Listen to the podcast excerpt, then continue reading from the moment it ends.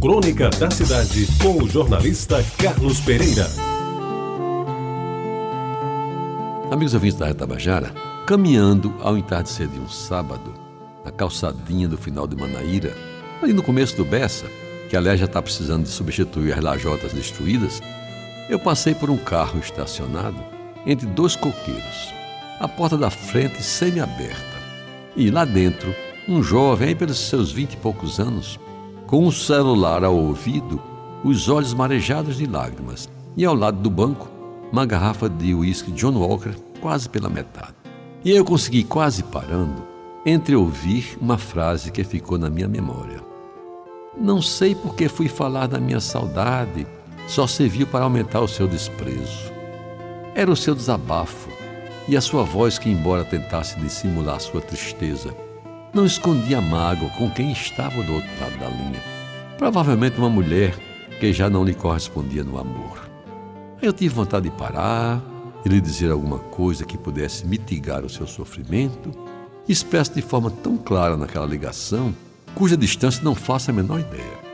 Seria a interlocutora alguém aqui da cidade? Seria uma moça do interior que voltara para o seu ex-amado?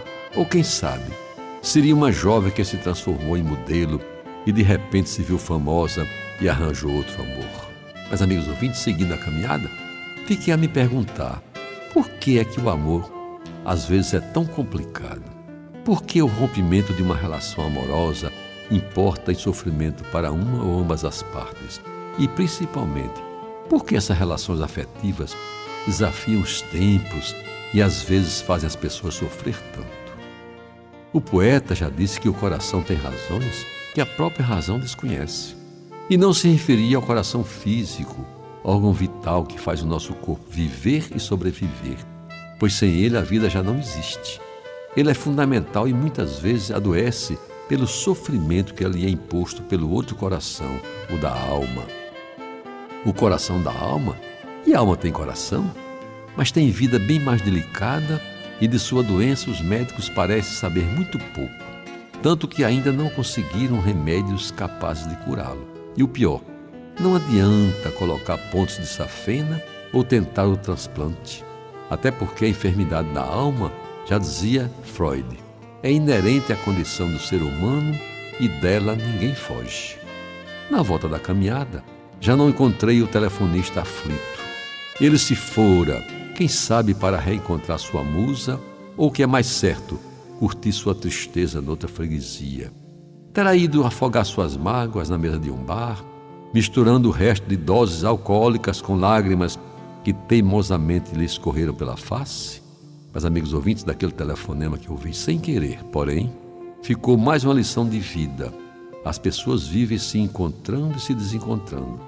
E nesses encontros e desencontros são protagonistas, mesmo sem se darem conta, de belas histórias de amor. Histórias que, não raro, se transformam em grandes tristezas e enormes saudades.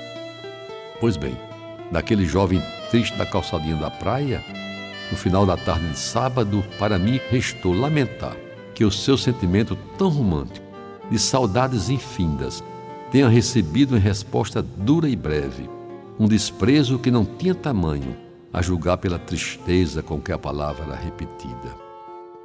E amigos ouvintes, para terminar, devo confessar que não sei se ele chegou a dizer para o ex-amor no outro lado da linha, o que recitam os poetas mais acreditados: Meu bem, meu bem, tenha pena de mim, porque saudade nunca rimou com desprezo. Você ouviu Crônica da Cidade com o jornalista Carlos Pereira.